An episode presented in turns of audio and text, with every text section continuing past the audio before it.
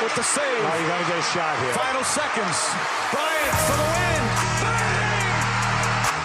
Buzzerbeater, der Basketball-Podcast. Hallo und herzlich willkommen zur elften Folge von Buzzerbeater und zur zweiten, das ist jetzt mittlerweile die zweite Videopodcast-Folge. Die ZuhörerInnen, die jetzt gerade das hören, die wissen es natürlich noch nicht, aber das nur schon mal vorneweg. Könnt ihr dann auf YouTube auch wieder bei M945 sehen, wenn ihr wollt. Und ja, ist wieder viel passiert in den letzten zwei Wochen. Darüber wollen wir auch unter anderem mal wieder reden. Finn lacht schon, weil er, glaube ich, auch da ein paar, paar Sachen im Kopf hat, was, was auch passiert ist und ja. was, worüber wir vielleicht reden sollten. Erstmal würde ich gerne meinen Pick zurücknehmen, dass ich letztes Mal gesagt habe, die Utah Jazz schaffen es nicht in die Playoffs, Top, also in die ersten sechs. Mhm. ich habe nochmal nachgeschaut, das habe ich wirklich gesagt. Ja. Ähm, Miami hast du auch, hast du auch nicht, glaube ich, in den Playoffs. Ja. Mhm.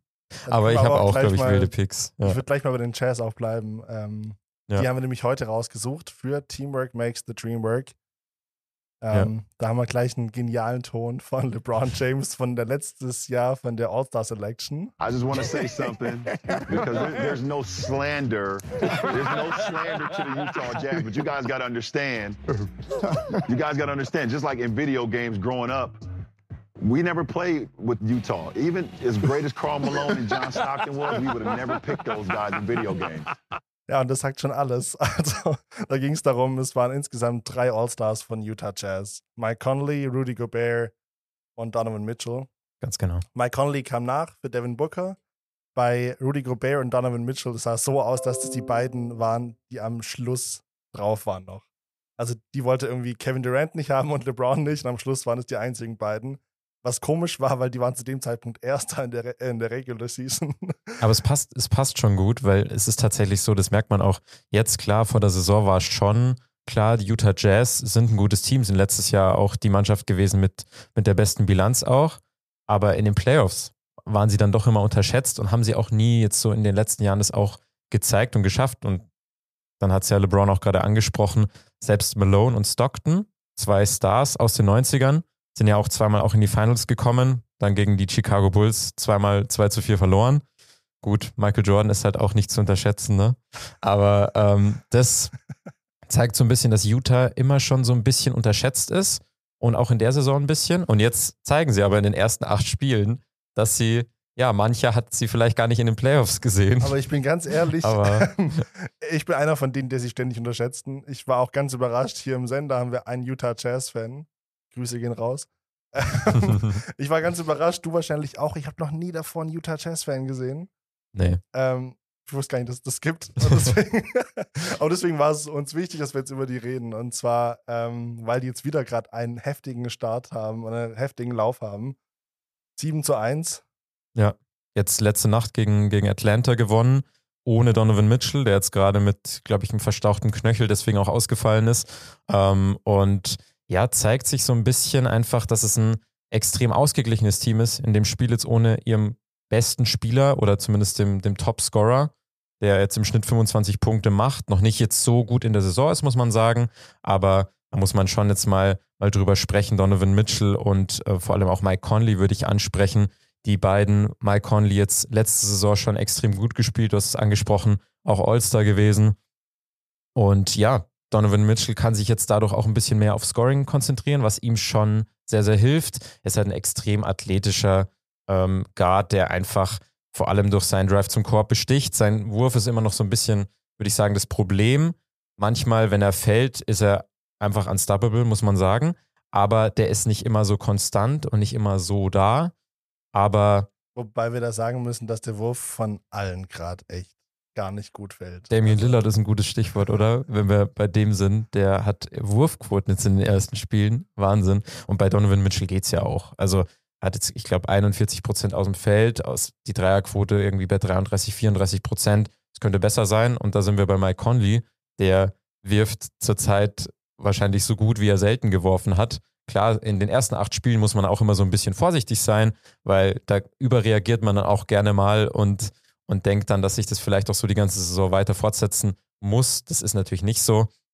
Aber man kann schon sagen, die Utah Jazz sind, glaube ich, for real.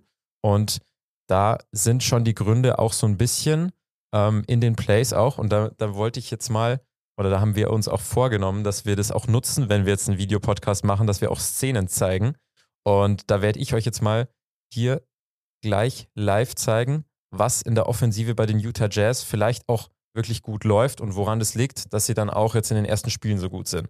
Und da sieht man jetzt hier, haben wir Donovan Mitchell, der den Ball nach vorne trägt.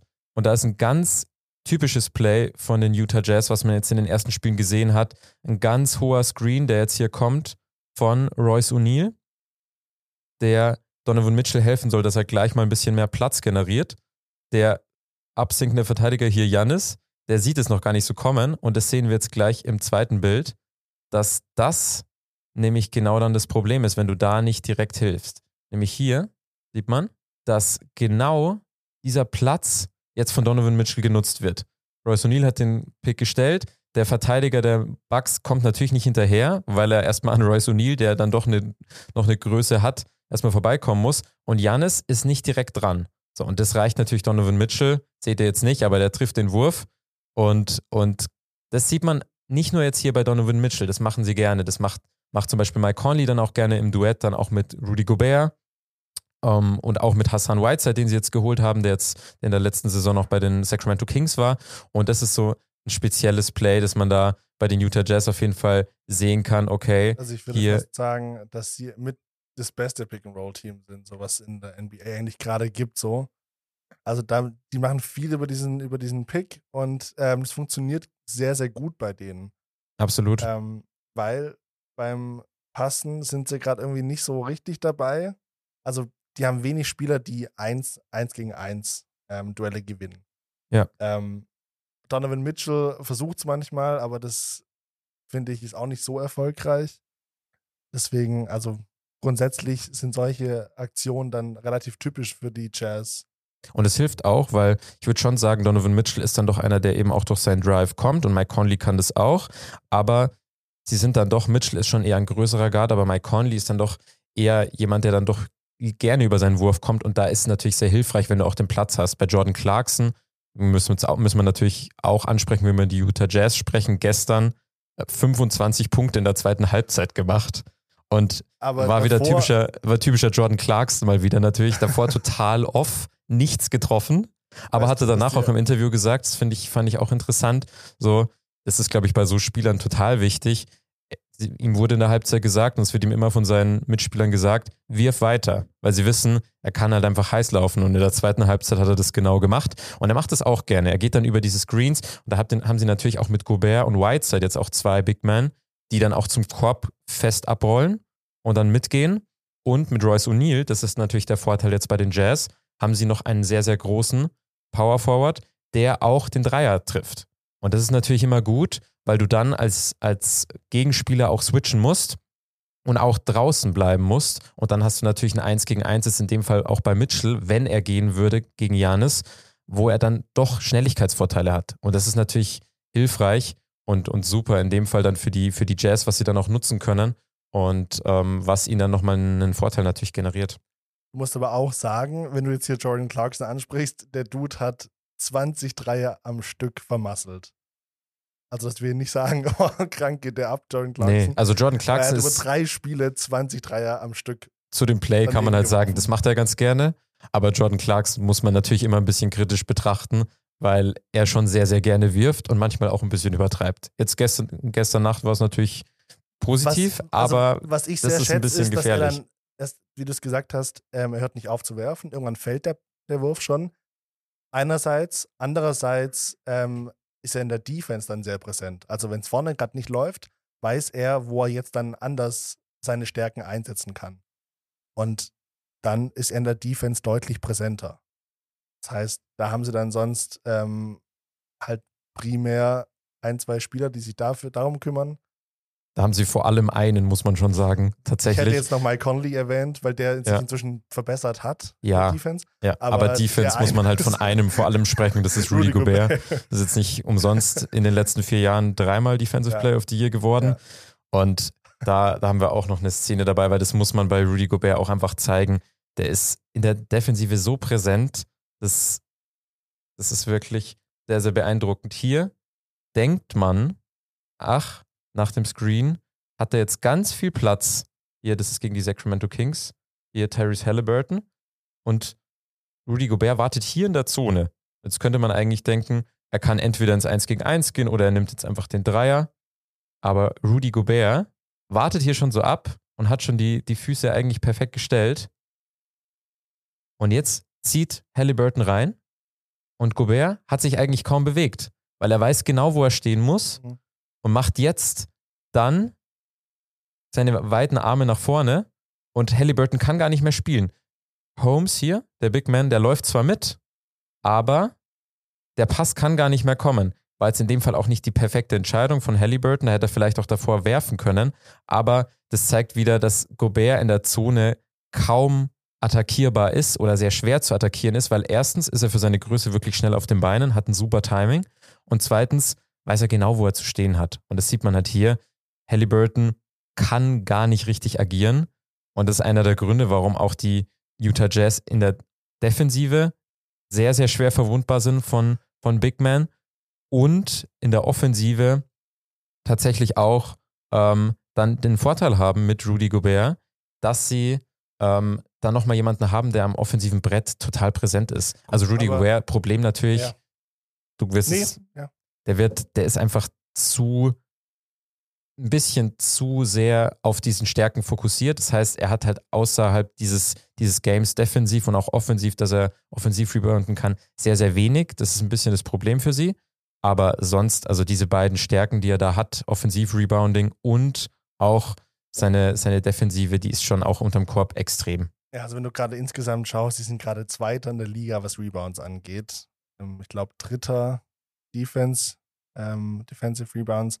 Also schon heftiges Team. Jetzt mit der Verstärkung durch Hassan Whiteside hast du nochmal jemand dazu, der einer der besten Rebounder und Blocker ist in der Liga. Ähm, das ist ein sehr guter Ersatz nochmal für Gobert. Andererseits, jetzt muss man nicht ständig loben, man kann auch mal was kritisieren und da bin ich gerne dabei. ähm, du hast es gesehen, dass es in den Playoffs nicht funktioniert hat, die Defense. Die Defense hat deswegen nicht funktioniert, weil Gobert Schwierigkeiten hat gegen Small Ball.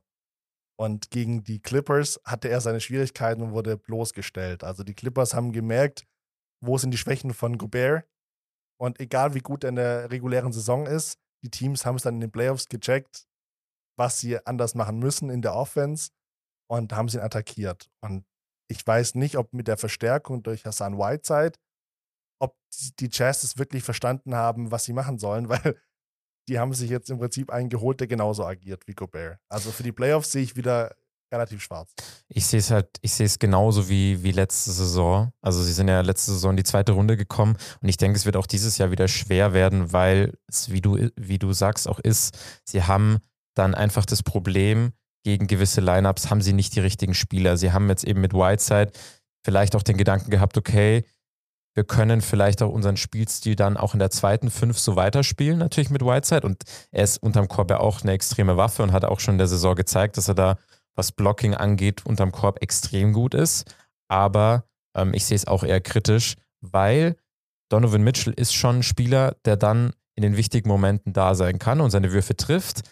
Und Conley zeigt jetzt auch, dass er Verantwortung übernehmen kann, dass er auch ein bisschen Last von den Schultern von Mitchell nehmen kann. Hat jetzt auch in der Saison bei guten Quoten, legt er 17 Punkte auf. Wobei man generell sagen muss, bei den Utah Jazz, was schon wirklich ein Pluspunkt ist, sie haben extrem ausgeglichenes Scoring. Ich glaube, fünf Spieler sind es, die in, in Double Digits sind, also die zweistellig scoren. Aber sind nicht die Spieler, die dann auch in den Playoffs die wichtigen Buckets normalerweise versenkt haben und auch in diesen wichtigen Momenten schon standen. Und da weiß ich auch nicht, ob, ob das sich verändert hat und ob sie wirklich den Schritt dann gehen können in die Conference Finals. Also was mir vor allem nicht. gefallen hat, ist, dass sie sich jetzt nochmal breiter aufgestellt haben. Du hast jetzt, ich finde, du hast einen der besten Bänke in der ganzen NBA. Jetzt habe ich das schon vorhin gesagt mit dem Pick and Roll, aber auch bei der Bank, was die inzwischen als Ersatzspielern haben, mit Jordan Clarkson, mit Joe Ingles. Ähm, Joe Ingles ist Whiteside. Wahnsinn. Ja. Also du hast da wirklich gute Spieler, die den Starting Five einfach so ein bisschen, ähm, ja, denen so ein bisschen die Energie geben können, weil sie nicht ständig durchspielen müssen. Ich glaube, letzte Saison Donovan Mitchell, der Spieler mit, den, mit der höchsten Usage Rate, 33 Minuten. Vergleicht das mal mit anderen Teams, da ist das nicht, also nicht wirklich so viel. 33 Minuten.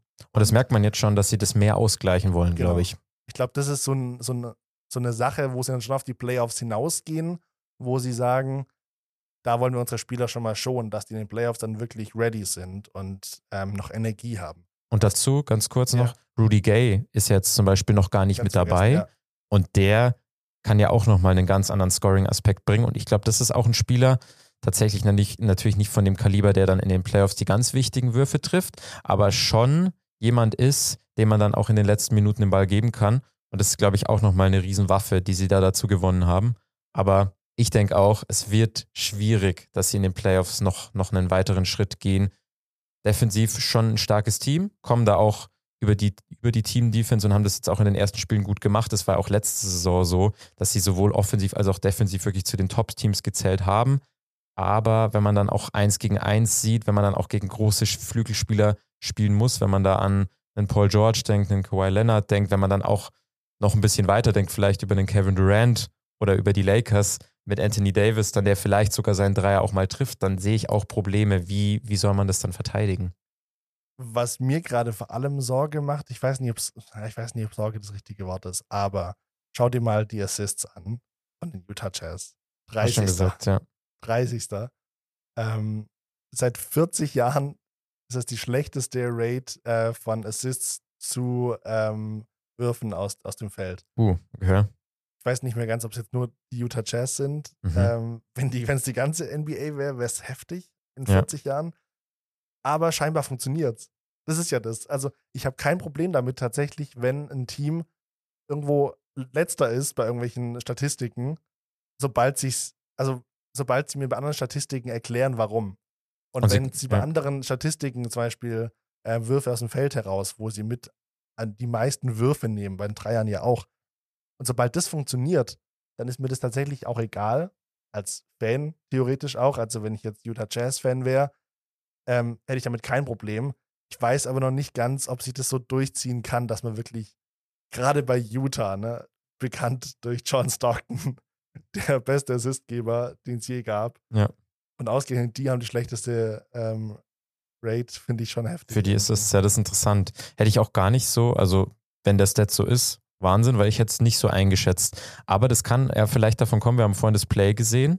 Ähm, kann ja schon, wenn das Play so öfter gespielt wird, und es war in den ersten Spielen so, dann bringt ja Donovan Mitchell den Ball und dann kommt ja der hohe Pick und dann wirft er. Genau. Das heißt, es gibt ja Ja. gar keinen Assist. Den Das heißt, das ist ja eigentlich ein guter Wurf. Deswegen, Jahren das hängt viel davon auch ein mehr- bisschen ab. war viel mehr Ball-Movement drin. Und Da hast du auch die Spieler, die prädestiniert sind. Also da hat es dann aber nicht so funktioniert mit dem Ball-Movement, wenn sie es zu viel gemacht haben.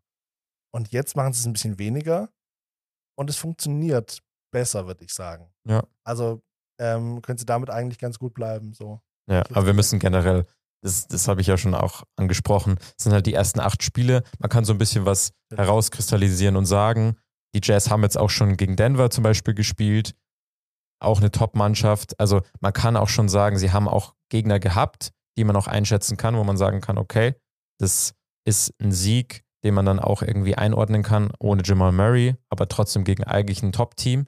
Ähm, aber es sind dann doch noch nicht so viele Spiele gespielt, dass man, dass man da eine genaue Einschätzung geben kann. Aber Ich finde es auf jeden Fall auch insgesamt spannend bei den Utah Jazz mit ähm, den Besitzern, die sie haben. Also der Besitzer, der jetzt dazugekommen ist Anfang des Jahres mit D. Wade, hm, ist natürlich ein Mensch, von dem die Spieler auch nochmal alle nochmal was lernen können.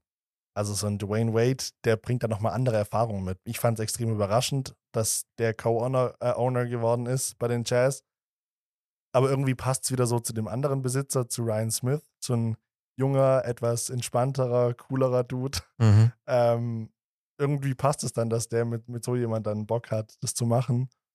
Ich fand es auch interessant, dass, dass ja auch Donovan Mitchell dann, es kam ja dann auch raus, dass Donovan Mitchell und D. Wade wohl ein bisschen auch miteinander gearbeitet haben, Mhm. Ähm, was ja auch passt. Beide Shooting Guards, da kann, glaube ich, auch Donovan Mitchell noch, noch was mitnehmen von, von dem Champion, ähm, wie, wie D. Wade. Ähm, und der ist jetzt auch oft bei den Spielen dabei. Also ich hatte das erst, erst gar nicht so wahrgenommen, aber scheint er dann doch ähm, da mehr involviert zu sein. Und äh, finde ich, auch- finde ich auch interessant, weil so viele äh, ehemalige Spieler, die jetzt auch Ja. Owner sind, gibt es ja gar nicht. Ja. Also ich glaube, Shaq, Shaquille O'Neal ist Co-Owner bei den Kings, Sacramento Kings. Ich glaube Grant Hill bei den Atlanta Hawks. Und sonst, klar, gibt es halt noch Michael Jordan. Der ist der einzige Mehrheits Mehrheitseigentümer so.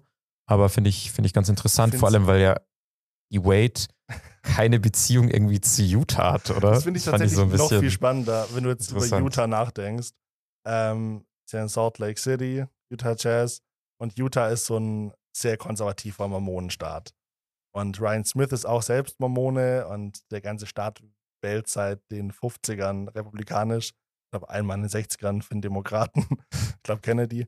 Ähm, und wenn du jetzt dann vergleichst, was deren Idee so von LGBTQ ist, sehr, sehr, sehr schwierige Vergangenheit, die die Mormonen da haben. Und jetzt schaut die Dwayne Wade an äh, mit seiner Tochter, die als äh, Junge geboren ist. Und er aber selber sagt, er sieht sie als seine Tochter an. Und ja. ähm, ist, glaube ich, 14 Jahre und er engagiert sich sehr für LGBTQ-Rechte ähm, und für so Causes.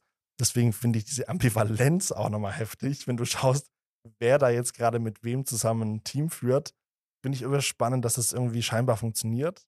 Aber vielleicht ist es dann ja auch nochmal so ein Punkt, dass er sagt, okay, er weiß, wie die Situation in Utah ist und möchte da vielleicht dann auch nochmal vielleicht auch seinen Einfluss und seine Möglichkeiten nutzen, dass er vielleicht dort auch eine, an dem Punkt auch vielleicht eine Veränderung initiieren kann. Das wäre ja. wär vielleicht ein guter Gedanke. Also ich, ich weiß nicht, was Dwayne Wade denkt. Ich habe jetzt länger nicht mit ihm telefoniert, aber ähm, das wäre, glaube ich, interessant, ja. was, was da rauskommt. aber in dem, in dem Zusammenhang, glaube ich, müssen wir noch über, über den anderen Besitzer sprechen. Ich würde jetzt nicht ausführlich darauf eingehen, aber ganz kurz nochmal ansprechen, dass es gerade ja Untersuchungen gibt gegen Robert Sauer von den Phoenix Suns wegen ähm, Misogyny, also Frauenfeindlichkeit, ähm, wegen Rassismus, ähm, was ihm vorgeworfen wird. 70 ehemalige Angestellte haben sich doch inzwischen, glaube ich. glaube sogar über 70. Genau. Ja. Über die Jahre verteilt. Also du kannst nicht sagen, ja, das ist alles in den letzten zwei Jahren passiert. Das waren es über die letzten äh, über zehn Jahre. 17, glaube ich, 17 Jahre ist er jetzt da. Oder ist er der Besitzer, Robert ja. Sava? Und das finde ich schon Jahren. sehr heftig, was da alles rauskommt. Und die Verwendung des N-Worts, ähm, wo er jetzt irgendwie alles abstreitet, aber es anscheinend mehrere Leute gehört haben. Also da hast du jetzt einiges, was zusammenkommt. Und wir hatten ja damals bei den Clippers den Fall, dass es eine Untersuchung gab gegen Donald Sterling und dann wurde ihm das Team entzogen oder er wurde dafür dazu bewogen, es Zwang zu verkaufen. Ja, und es ist jetzt, glaube ich, auch genau die gleiche äh, Anwaltskanzlei, die dem angenommen wurde. Ja, also die von der NBA quasi auch da darauf angesetzt wurde. Also ich ja. habe das Gefühl, die NBA nimmt gut. solche Sachen auch wirklich immer sehr ernst das gefällt mir eigentlich ganz gut, dass die solche Sachen nicht einfach abtun, sondern schon ähm, ihre eigenen Untersuchungen betreiben. Ich glaube, die haben das dann doch noch trotzdem gerne in der Liga selbst. Ja. Aber da bin ich mal gespannt, was Adam Silver macht. Das ist auch ganz, also finde ich auch ganz, ganz, ganz wichtig. Also du hast natürlich recht, es ist, sieht sehr gut aus und so muss es auch sein, dass da auch von der NBA Initiative ergriffen wird. Aber ich denke mir dann auch, also das erwarte ich auch von dieser Liga, weil was man da jetzt auch gehört hat, was du gesagt hast, einerseits da in Bezug auch auf den Coach sogar, mhm. dass diese Worte gefallen, die du angesprochen hast, mehrmals ähm, nach einem, nach einem Spiel gegen, ich glaube, es war 2016 gegen die Golden State Warriors, gegen den amtierenden äh, Meister so. Ähm, aber selbst, also spielt ja gar keine Rolle, in welchem Bezug. Es war einfach, es genau, ist, ist, einfach daneben. komplett widerwärtig und ähm, spannend, ähm, wie, wie das jetzt ausgeht. Aber und es gibt auch noch eine neue uh. ähm, neuen, neuen Fall. Ich weiß nicht. Ähm, es bewegt sich was auf jeden Fall in New York und zwar für Kyrie Irving, denn es gibt einen neuen Bürgermeister ähm, und der ist relativ offen dafür, jetzt die, diese ähm, Mandate, dieses ähm, diese Corona Mandate genau zurückzunehmen. quasi das zu heißt, ändern. Ab Januar könnte es möglich sein, dass Kyrie wieder für die Brooklyn Nets spielt. Ich bin gespannt, ob das wirklich so klappt. Glaubst du es? Ah, also ich hätte keinen Bock als an, an der Stelle von den Nets. Weil dann im Januar kommt dann wieder was Neues, was mit was er anfängt. Ja. Ich finde, er hat jetzt wieder einfach gezeigt, er ist zu unverlässig und ähm, ich hätte keinen Bock drauf, jetzt erstmal zwei Monate noch zu spielen ohne ihn. Ähm, und dann kommt er irgendwann wieder rein. Weiß ich nicht, wie siehst du es? Ähnlich, weil das Team spielt sich ja jetzt auch ein und gewöhnt sich jetzt auch irgendwie an das Spiel auch ohne ihn. Klar, er wird, wird ihnen auf jeden Fall helfen, da brauchen wir gar nicht reden, aber ich fände es auch schwierig, dass äh, das jetzt auch so ein bisschen wieder überhaupt möglich sein könnte und irgendwie Kyrie für die Situation, die er auch irgendwie so ein bisschen geschaffen hat, ähm, dass es möglicherweise dann für ihn doch gut ausgeht. Also klar, für ihn als Spieler dann natürlich positiv, weil er dann irgendwie vielleicht doch nochmal eingreifen kann, aber bin, da bin ich auch, Ja. auch sehr gespannt, wie sich das verändern wird und was sich da tun wird. Weißt du, aber- worauf ich noch gespannt bin? Was sich da tut? Ich kann es mir vorstellen. Auf die Rookies. Ich bin gespannt, was sich da die ganze Saison tun wird. Und ähm, wir Dann haben letztes Mal ja schon so Awards vergeben, Ja. wo es ja um Rookie of the Year ging. Ja. Was natürlich viel zu früh ist. Aber was wir schon machen können, Rookie of the Month. Und da geht es dann um den Monat Oktober. Das ist auch, das können wir dann nochmal dazu sagen, das ist eine Kategorie, die wir auch so fest implementieren wollen. Die wollten wir eigentlich schon damals implementieren. Aber das war halt im April und da wäre halt der letzte Monat dann so gewesen. Ja. Ähm, weil das ganz interessant ist, glaube ich, vor allem auch in dem Jahr, wie entwickeln sich die Rookies? Ist eine, glaube ich, schon interess sehr interessante Rookie-Class, wo man, glaube ich, wo einige Spieler dabei sind, auch ein Deutscher, was eine Riesenüberraschung war, fand ich. Also ich habe mit viel gerechnet. Ich habe die Preseason tatsächlich auch so ein bisschen verfolgt, weil mich interessiert hat, okay, Franz Wagner, wo kann man ihn erwarten? Und ich war auch richtig, ich war überrascht, als er an 8 gezogen wurde, aber ich war positiv überrascht für die Orlando Magic auch, weil ich extrem viel von, von Franz Wagner halte, was man davor auch am College gesehen hat. Klar, er muss sich schon noch weiterentwickeln, muss auch noch ein besseres Ballhandling entwickeln, dass er auch den Ball selbst bringen kann. Und sein Wurf muss sich auch noch verbessern, aber seine Defense, die er schon hat und die sich auch noch verbessern wird, glaube ich, ist extrem stark und dass er eben auch eigentlich von 1 bis 4 gefühlt alles verteidigen kann. Aber dann hat man in der Preseason nicht so viel davon gesehen. Mhm. Und jetzt, also das war ja unglaublich, allein der Dank gegen die Timberwolves. Also sowas von aufs Poster gepackt. Also es war ja, Sehe ich das jetzt richtig, dass du Unfassbar. jetzt dann Franz Wagner nimmst als dein Rookie of the Month? Wenn nee, tatsächlich nicht. Ich bin ein Okay. bisschen gehypt, weil er halt Deutscher ist so. Ähm, bin und ich da das so gar nicht erwartet habe. Hype, ja. Aber ich bin, ich bin bei einem anderen Spieler tatsächlich. Ich bin bei, bei Scotty Barnes von den Toronto Raptors. Der vierte Pick. Mhm. Ähm, gar nicht, bin jetzt gar nicht so bei, bei, also Cunningham und Green, wir haben ja letzte Woche auch schon ein bisschen Ja. drüber gesprochen, sind schon Spieler, wo ich sage, die könnten es am Ende auch machen, dann. Aber jetzt, wenn man den Monat nimmt, dann sage ich auf jeden Fall Scotty Barnes, einfach aus dem Grund, ähm, dass er, klar, Siakam fehlt gerade noch, natürlich der unangefochtene Star bei den Raptors, aber er nutzt halt seine Zeit extrem gut und hat jetzt, glaube ich, im Schnitt 18 Punkte, 9 Rebounds und auch zwei Assists bei wirklich guten Ja. Quoten aus dem Feld. Der Dreier, sein Wurf, der ist schon noch ein bisschen ein Problem, aber er besticht halt erstens durch sehr, sehr gute Defense. Und das, was ich gerade bei Wagner angesprochen habe, kann man bei ihm auch sagen. Ich glaube, er ist 2,5 Meter, 5, 2,6 Meter sechs groß und ist aber extrem mobil und extrem schnell. Und was ich extrem gerne bei Spielern mag, ist, wenn sie immer bei eigenen Würfen auch nachgehen. Wenn sie nie einen Ball, Mhm.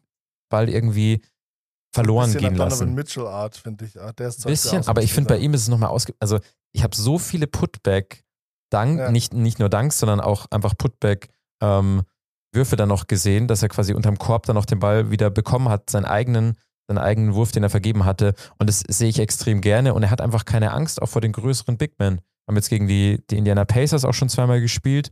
Da hat er zweimal wirklich sehr gut gespielt. Und auch vor einem Domantas Sabonis, seines Zeichens halt ein- einer der großen Stars bei den, bei den Pacers, hat er überhaupt keine Angst gehabt und ist da reingezogen. Ja. Und man hat auch gesehen, dass er so einen, einen einigermaßen soliden Wurf auch schon hat aus der Mitteldistanz, der natürlich noch besser werden muss. Und ja, ich, ich sag, da kann man noch sehr, sehr viel erwarten, glaube ich, als, als Raptor-Fans, äh, Raptors-Fans und äh, bin, bin gespannt, wie er sich Ich entwickelt. gerade verbessert mit, demselben, mit derselben Aussage. Ja. Stark. stark. ich mache es nicht ganz so ausführlich wie du. Finde ich Ähm, gut. War auch ein bisschen zu viel. Ich finde es gut, dann, dann verstehen die Leute, wenn zumindest so, warum du ihn gut findest oder was sie erwarten können. Und ähm, da ich letztes Mal so viel über ihn schon geredet habe, brauche ich es nicht nochmal ausführlich erklären. Ähm, ich sehe, warum er es nicht sein könnte, aber ich gebe trotzdem, trotzdem mein, mein Plädoyer für ihn ab. Und zwar Jalen Green. Wahrscheinlich viel zu gehypt durch dieses eine Spiel gegen die Boston Celtics. Ähm, aber er hat einen Rookie-Rekord aufgestellt für die meisten Dreier. Ähm, er hat 30 Punkte waren es, glaube ich, gegen die Celtics Mhm. geworfen. Ich glaube auch 30, ja. Ja. Und insgesamt einfach, was der Verdanks nochmal rausgeholt hat.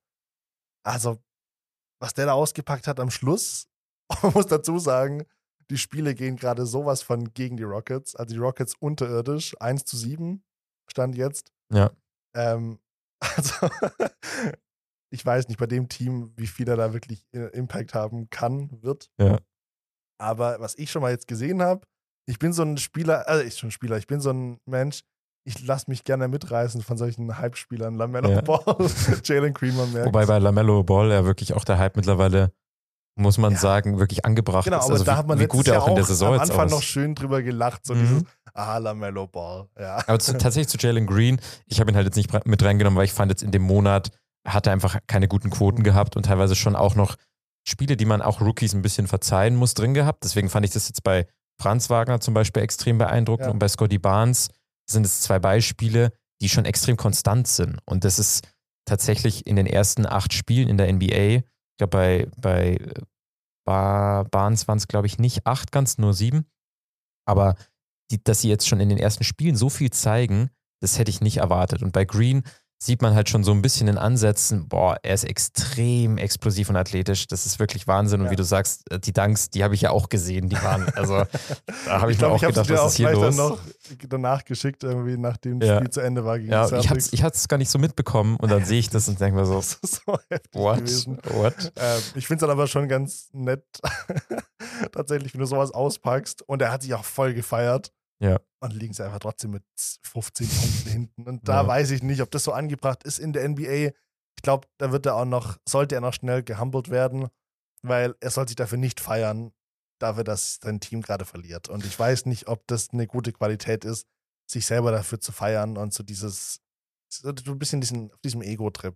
Gefällt mir Ich glaube, nicht das so. ist so ein bisschen auch bei ihm die Gefahr, dass er zu viel dann auch selbst scoren will, Ja. will und machen will, was man in den ersten Spielen jetzt auch sieht. Klar, jetzt in dem Jahr geht es bei den Rockets ja auch, wie genauso bei den Magic und auch bei den Raptors, viel darum, Spieler auch zu entwickeln, vor allem die jungen Spieler. Aber man muss es dann trotzdem mit Abstrichen machen. Deswegen, aber er zeigt schon, dieses 30-Punkte-Spiel gegen, gegen die Celtics, er hatte, glaube ich, noch ein, zwei Spiele, wo er auch wirklich gute Quoten hatte, auch sein Dreier gut getroffen hat, wo ich so ein bisschen auch Bedenken hatte, trifft er seinen Wurf auch gut und kann er so das, was er in der G-League schon gezeigt hat, dann auch wirklich auf dem Top-Level zeigen. Aber man sieht es in Ansätzen, aber man muss ihm halt auch noch Zeit geben. Ich Ja. denke aber, das wird bei Barnes und auch bei Wagner und bei den anderen Rookies auch sein. Die brauchen einfach ein bisschen. Aber deswegen finde ich die Kategorie Rookie of the Month extrem gut, weil da kann man so sich Spiele. da kann man nach ein paar Spielen aber, immer ja. absehen, wie ist vielleicht auch so ein Ja. bisschen die Entwicklung. Und das, das soll man ja vielleicht dann auch, oder das ist vielleicht dann auch so ein bisschen unsere Aufgabe auch, dass wir das so ein bisschen bin ich auch mal gespannt, wie das dann in Zukunft weitergeht, in den nächsten Monaten.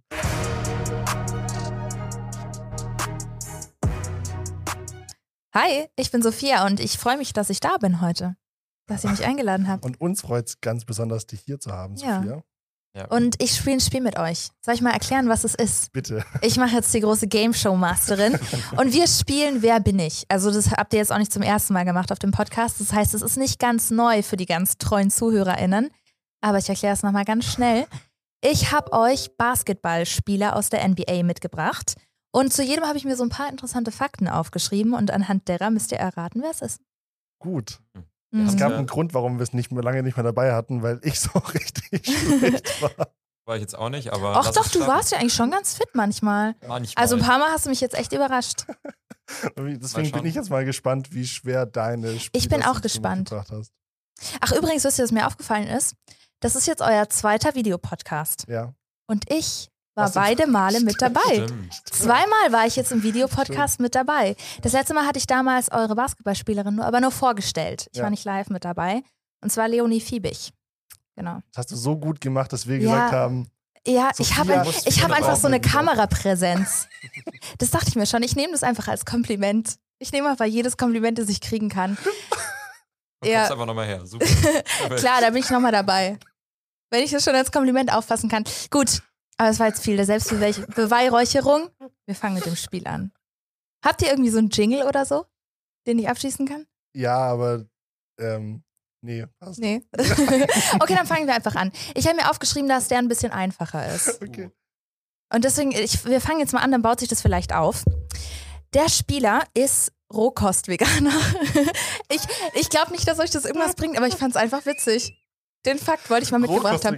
Rohkostveganer. Okay, also weiß- richtig Hardcore, nicht nur Veganer, sondern das darf nicht über 60 Grad, glaube ich, erhitzt werden, das Essen. Okay, Also also, richtig Barker hardcore. schon mal nicht, weil der isst ganz viel Fleisch. Das ist eine Schlange. Da war ich Stimmt, mir eine der Kochsendung der angeschaut, wo der Schlange ja. gegessen hat. Ja, Nicht doch. Der. Ja, seht ihr, ihr könnt ja doch was aus dem Fakt machen. Ähm, oh, irgendein Spiel, ich könnte es ja in der NFL, irgendwie Tom Brady oder so. Auch Veganer sagt, also ich bin total raus. Ich glaube, es gibt mittlerweile Okay. echt mehr Spieler, die Mhm. auch vegan leben, aber Aber Ja, hier machen wir einfach mal weiter. Ja, ich hätte jetzt nicht erwartet, dass ihr es daran Nee. erkennt. Da wäre ich schon schwer beeindruckt gewesen. JJ Reddick auf jeden Fall. Der Spieler wurde 2020 von Snapchat gesperrt, weil er sich da nämlich ziemlich Corona-leugnerisch geäußert hat. Und wegen ist es alles eine Verschwörung und Grundrechte werden eingeschränkt und so weiter. ist, ist der in der NBA, also in, also in Ja, der, ja. Sonst hätte ich jetzt den deutschen Nationalspieler. Auf, auf den wäre ich auch gekommen, auf Yoshiko Saibu, ja. Mhm. Gibt es auch einen ein deutschen anderer. Nationalspieler, der auch sich so Okay, ähnlich ähm, geäußert hat, aber Verschwörungstheoretisch Kyrie. Kyrie Irving. Nee. Aber es ist, ein- Nee. ich meine, es ist ein eher bekannterer Spieler oder Ja. eher. So, es so habe könnte ich. sogar so sein. Es Ja. könnte zumindest so sein. Verschwörungstheoretisch Okay. unterwegs. Ich glaube, ich brauche noch einen Fakt. Aber- also Ja, komm noch nicht Ja, drauf. ich, ich überlege ihn Aber dazu. über, also wenn du noch, Ja. wenn du noch was sagen willst, sag gerne. der ist noch nicht so lang in der NBA. Erst seit 2018. Da wurde er damals gedraftet. Hör Eine auf. Idee. Hör auf. Eine Idee. Jetzt fällt mir gerade der Name nicht ein. Sag mal, welches Team? Spielt, glaube ich, bei den New Orleans Pelicans. Könnte sein. Ah, dann Nee. Das nicht. ist, das ist ein Kopfschütteln. Zwei, Nein, fallen, nein. Zwei, mehr, zwei fallen mir ein. Entweder Denver Nuggets oder New Orleans Pelicans. Denver Nuggets? Beides nicht. Auch nicht? Denver Nuggets? Ja, der ist bei den Denver Nuggets. Dann habe ich ihn, glaube ich. Hast du eine Idee? Michael. Michael Porter Jr. Ja. Was? Ja.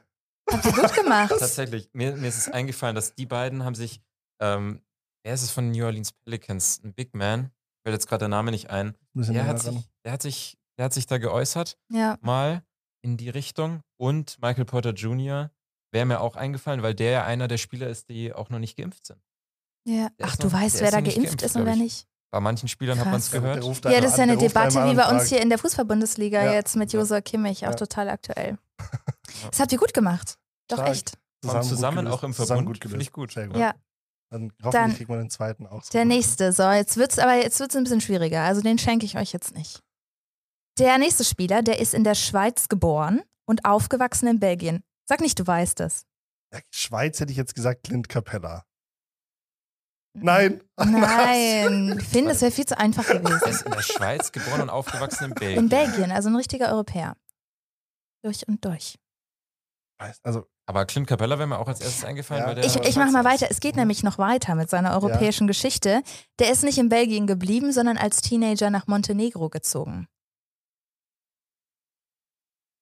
Und hat da auch in der Nationalmannschaft gespielt. Nationalmannschaft. Die ganzen Slowenen und Serben. Er ist auch, gerade er ist Serbe. Er ist Er, Serbe. er ist ethnisch gesehen Serbe, aber hat in Ja, okay. Montenegro eben Okay. gelebt. Und Den ist auch in der montenegrinischen Nationalmannschaft immer noch aktiv? Also er hat zumindest mal Ich- gespielt. da. Ich glaube nicht, dass ich. Nee, ich weiß es nicht. okay. Ich weiß es okay. nicht. Aber er hat da in der Nationalmannschaft gespielt, soweit ich Ich weiß weiß. nicht, die Bogdanovics. Ich weiß nicht, welche davon. Aber Bogdanovic, also Serbe, der eine ist, glaube ich, Kroate und der andere ist Serbe. Also Okay, ich, dann sage ich äh, Bogdanovic, der eine. Bogdan nein, Bogdanovic. Nein, nein, nein, nein, Nein. Leider nicht. aber wer, wer, also ich wäre auch bei Capella halt sonst, aber sonst, Nee, ich glaube, wir brauchen noch einen Fakt. Ja. Hm. Der nächste, ich weiß nicht, ob euch der was bringt, aber den finde ich auch total interessant. Der hat einen, einen Schutzengel. Der hat nämlich mit 16 ein schweres Zugunglück überlebt mit 45 Toten und 184 Verletzten damals. Wo war das Zug? Kannst In das- Montenegro. In Montenegro. Ja. Ich dachte, ich habe das schon mal gehört, die Story. Mhm. Ich kann dir aber nicht sagen, wer es war. Aber Du hast ich glaube, es kam bei. ESPN mal. Ähm, überleg du mal weiter. Ja. Ich überlege die ganze Zeit. er wurde 2011 gedraftet. Schon dabei. Der ist schon Jahre relativ lang dabei, ja. Der mir halt noch einfallen würde, ist halt Nemanja Bielica, aber der ist, glaube ich, kein Montenegriner. Aber ich lock's jetzt mal ein, Nemanja Mhm. Bielica. Mhm. Ihr werft hier mit Namen um euch, Wahnsinn. Ja. Wir, sind, wir sind halt irgendwie im, im osteuropäischen Raum und denken an Serben. Aber letztes Mal kommen wir auch die Afrikaner an nicht. Slowenen. Da wusste ich noch Mhm. alle. Afrikaner und dann kam die Frage allem und bei dann Afrikaner ist es eigentlich schon aus- ziemlich eingegrenzt. ja mit ja. Aber es ist okay. Ja, nee, es ist es noch nicht. Tja, dann, dann vielleicht die Mannschaft, bei der er jetzt Das spielt. ist gut. Ich hoffe, das sagt euch nicht zu viel. Seit März spielt er jetzt bei den Chicago Bulls. Oh, Den hätten wir schon kommen Oh müssen. mein Oh. der ist sogar noch einfacher, bin ich ganz ehrlich, Einfacher als der letzte. als Michael Ihr habt Porter euch aber schwerer getan. Boah, aber die Fakten Fakt- waren Hammer. Und der Fakt mit der Schweiz, ich wusste, dass ich irgendjemanden vergessen habe. Alter, die, was? Den hätten wir kommen müssen. Aber Nikola krass, oder? Mit dem. Zug Ja. und Glück? Heftig. Das aber ich habe von dem auch nicht gedacht. Glück noch nie gehört. ich Also glaube, ich, also ich habe davon, glaube ich, mal gehört, aber ich wusste dann Okay, aber von wem reden wir denn jetzt eigentlich? Ihr habt noch gar Wir keinen Namen gesagt. Von, Nikola Vucevic. Ja, genau. Ja, Center von den Chicago Bulls. Ja, auch. Das, das ärgert mich gerade ein bisschen. Ja, Da hätten aber wir drauf kommen können. Vor allem nach dem ersten Fakt eigentlich. Nach Sehr dem ersten Fakt hättet ihr es schon wissen müssen. Mit den, der einzige, der mir noch einfällt mit Schweizer Wurzeln, ist Vucevic, aber ist mir nicht direkt gekommen. Ja, Na gut. Nee, wusste ich nicht. Glaube ich. Also ist eine Annahme gerade. Aber da haben wir jetzt zwei von zwei. Doch, doch, habt ihr gut gemacht, ja? Doch, kann man sich Ja. nicht beschweren. So, dann haben wir, aber einen dritten habe ich noch für euch. Ich habe sogar vier mitgebracht, Oh, ja? als Ja. Backup. Ja, ja. Ja. Ja, ich bin gut, gut vorbereitet. Also der nächste, der ist mit 1,93 Meter eigentlich prädestiniert fürs Basketballspielen, könnte man denken. Er hat aber erst Fußball gespielt, bevor er sich dann im College Hm. zu Basketball umorientiert Ich hat. glaube, ich weiß es Ihr schon. habt schon jemanden. Nein. hab die Da kannst Story, du den glaub ich, schon mal gehört, Wenn er jetzt auflöst, kannst du den vierten noch bringen. Ich hab da, aber da habe ich noch so schöne Facts. Bring mal den Egal, nee, sag, nee, sag, Sag vielleicht mal, hast dann du ihn ja kannst du danach schon. auflösen. Ich glaube, spielt er bei den Milwaukee Bucks. Mhm. Hast du eine, hast du eine Ahnung? Ich hätte jetzt gedacht, weil ähm, seine Frau auch Fußballerin ist. Nicht? True Holiday? Mhm. Tatsächlich ein Spieler, der. Ach so. Hast du Nee, eine Ahnung? nee, ist, ein, nee. ist ein Rollenspieler. Matthew Connaughton. Nee, das ist er gar nicht. Nicht? Nee, nee, nee. Aber waren Oh. Bugs waren richtig? Er, ja, Milwaukee? Bucks war richtig. Aber was ist mit Zufall, dass ich das, dass ich das Team habe? Okay. Ja, dann haben wir doch. zumindest mal was anderes rausgefunden. Aber dann weiß ich es jetzt noch Gut, nicht. das wäre jetzt auch blöd gewesen, wenn es so einfach gewesen Okay, wäre. Nee, Ja. Bucks. Und dann, aber du hast gesagt, im College hat er sich umgeändert. Mm, ich glaube schon. Also, nee, ich fand sie. Nee, okay, gut. Hm. Er hört auf den Spitznamen Big Ragu wegen seiner roten Haare und seiner italienischen Herkunft. Sag ich das jetzt so gar nichts? Italienische Herkunft. Milwaukee Bucks. De la Dova. Nee. De la Dova? Matthew Dellavedova ist auch nicht mehr, glaube ich, bei den Bucks und ist Australier, genau. Italienische Herkunft, Milwaukee Bucks.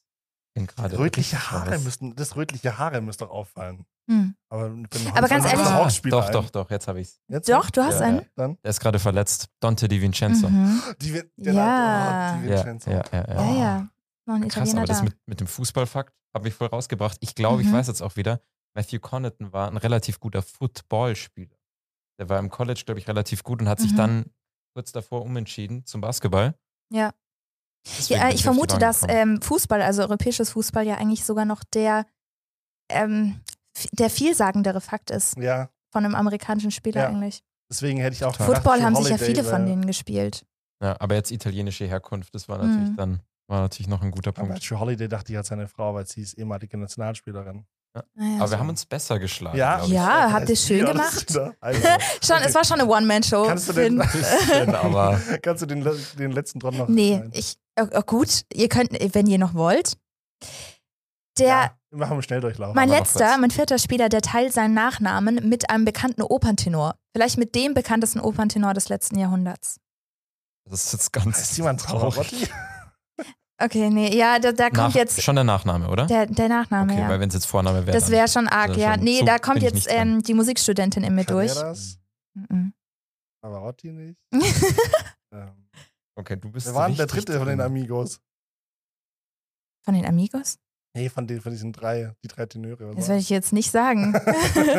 Wäre ein bisschen zu einfach dann. Ich wäre jetzt noch auf Kaufmann gekommen. Das ist ein, ist das ein Tenor? Ja, Operntenor? Ich jetzt weiß es nicht, aber der ist auf jeden Fall kein NBA-Spieler. Nächster Fakt. sein Vater hat für die Creighton Blue Jays gespielt. Okay. Machen wir einfach weiter. Der hat Ja. äh, zwei Schwestern Und beide haben für die Texas AM Aggies gespielt. Nee, ah, Aggies. Ah ja. ja Hast du eine ähm, Idee? Weil ich bin, also mir Ich hat dachte gerade, bis ich jetzt großartig weiß, geholfen. wer eine Schwester. Nee. Nee, und der war selbst lange Balljunge bei den Aggies auch. Und er hat lange bei den Lakers gespielt. Hm. Hast du eine Idee? Er hat lange gespielt, Lange. heißt ja, dass er gerade nicht dort spielt? Nee. Spielt Aber nicht lange mehr da. heißt schon lange. Im Sommer hat er jetzt gewechselt zum Ja, anderen Team. Okay. Ja gut, dann haben wir Hast du schon jemanden? Ihr Hast habt du eine jemanden? Dann du Ich glaube, Kyle Kuzma. Nee. Kusma Mhm. sagen. Hattest du auch Kyle Kuzma Ja, ich gesagt? hätte Kusma gesagt. Wer ist denn noch gewechselt im Sommer? Schröder lange war nicht lange da. Los Angeles war nicht. Ich, dann kann ich euch natürlich noch sagen, zu wem er gewechselt hat. Zu wem ist er denn gewechselt? Zu den Chicago Bulls. Den hat er jetzt Chicago noch. Bulls. Und da haben wir unseren Favorite, den Fan-Favorite. Alex Caruso. Das ist er. Genau. Er ist die. Ja. Aber ganz ehrlich, mega. Ja, ihr habt euch gut Die geschlagen waren doch auch. Hammer. Hat sich gut vorbereitet auch. Hm. War ein guter Stark. Spieler. Ja, ich hatte Angst. Ich, hab, ich hatte wirklich Angst. Deshalb habe ich mich so gut vorbereitet. Ich verstehe mir nämlich gar nichts von Basketball. Ich weiß nicht, ob das durchgekommen ist. Ich bin da relativ aufgeschmissen, habe natürlich viel Buzzerbeater gehört und fühle mich jetzt bestens informiert. Nee, aber ich hatte schon echt noch ein bisschen Angst jetzt vor Basketball. Deswegen habe ich mich so reingesteigert in die Recherche. Hat uns sehr gefreut, dass du hier Mal warst. Mir hat es auch großen Spaß sehr, sehr gemacht. viel Spaß gemacht. Hm. Vielen, vielen Dank.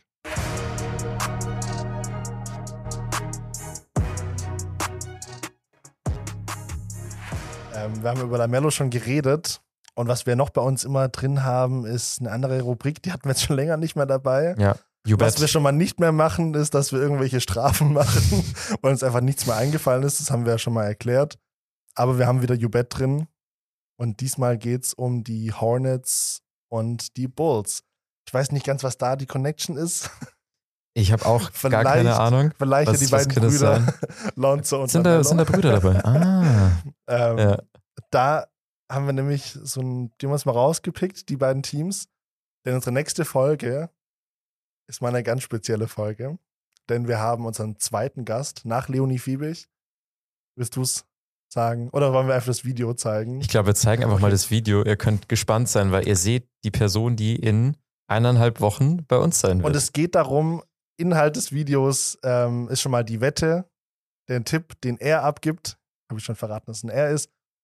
Ähm, und danach kommen unsere Tipps, würde ich sagen. ja, es geht so ein bisschen um die nächsten eineinhalb Wochen Genau. und um die beiden Teams, Charlotte Hornets und auch ähm, die Chicago Bulls. Und wer die meisten Siege holen wird von den beiden Teams. Servus, hier ist der Alex. Ich sage, zwischen dem 6. und dem 14. November holen die Chicago Bulls um Lonzo Ball mehr Siege als die Charlotte Hornets, um den Bruder von Lonzo, um LaMelo Ball. Gründe, Schwierigkeitsgrad der Gegner sehr, sehr ähnlich, aber die Bulls drei Heimspiele, die Hornets nur ein Heimspiel. Die Hornets defensiv bisher katastrophal, offensiv richtig gut. Auf der anderen Seite die Bulls auf beiden Seiten des Feldes richtig, richtig ordentlich. Die Bulls halte ich generell für die bessere Mannschaft, also mehr Siege in diesem Zeitraum für Chicago. Gut, da haben wir es gehört. Ähm, Alex Vogel, Experte bei The Zone und bei Magenta Sport, Kommentator, ähm, sagt, die Chicago Bulls werden die meisten Siege holen. Ich finde es ganz cool, dass wir es dann zusammen auflösen können, wenn er hier ist. Wird dann Präsenz, es wird dann Präsenz stattfinden. Ich wollte auch gerade sagen, was, was sollen wir zu dem, zu dem Plädoyer eigentlich noch großartig hinzufügen? Tatsächlich das mit den Chicago Bulls, Mhm. ähm, da bin ich gespannt, ob das auch so bleibt, weil die Defense, da hatten wir auch letzte Woche, vor zwei Wochen, pardon, ähm, drüber gesprochen. Ähm, das sollte eigentlich ja schon so weniger das Steckenpferd sein, aber bis jetzt machen sie es tatsächlich ganz, ganz in Ordnung und stehen ja auch extrem gut da. Was ist dein Also, Tipp? Ich denke, ich bin bei Alex Vogel. Gut. Tatsächlich, die, die Chicago Bulls machen es. Ich bin bei den Hornets. Ähm, Musst du ja fast sein. Du musst auch, musst auch so ein bisschen Kontra geben. Nee, einerseits, weil ich weiß, mich nervt, weil alle das Gleiche sind. Andererseits denke ich es tatsächlich. Ähm, und zwar sehe ich vor allem die Spiele gegen die Kings, ähm, die Knicks und potenziell Grizzlies als drei Spiele, die die Hornets gewinnen können. Bei den Bulls weiß ich nicht. Die haben die Sixers, die Nets. Ähm, Ja, es sind schon schwere Spiele dabei sind bei schwere den Bulls. Spiele bei beiden dabei, aber ich sage trotzdem die Hornets. Ja, und sie haben, jetzt, sie haben jetzt auch schon einige schwierige Spiele auch gewonnen, die, die Chicago Bulls sind auch öfter mal nochmal nach Defi Deficits, also nach, nach Rückständen zurückgekommen. Also Bin ich auf jeden Fall Bin gespannt Dinge. und dann freue ich mich auf jeden Fall in der nächsten Boah, Folge des Ich glaube, wir freuen uns beide sehr. Ja. Und Ja, dann, haben wir noch unseren Instagram-Anteaser. Das bleibt uns nur noch ein bisschen genau auf unsere Social Media Kanäle zu verweisen. Ähm, bei Instagram natürlich Buzzerbeater M945 und natürlich auch bei Facebook. Und das, denke ich, war's mit der zweiten Videofolge. Hat mir sehr, sehr viel Spaß gemacht. Ja, auch. Und dann sehen wir uns in eineinhalb Wochen wieder hier. Bis dann, macht's gut. Bis Servus. dann.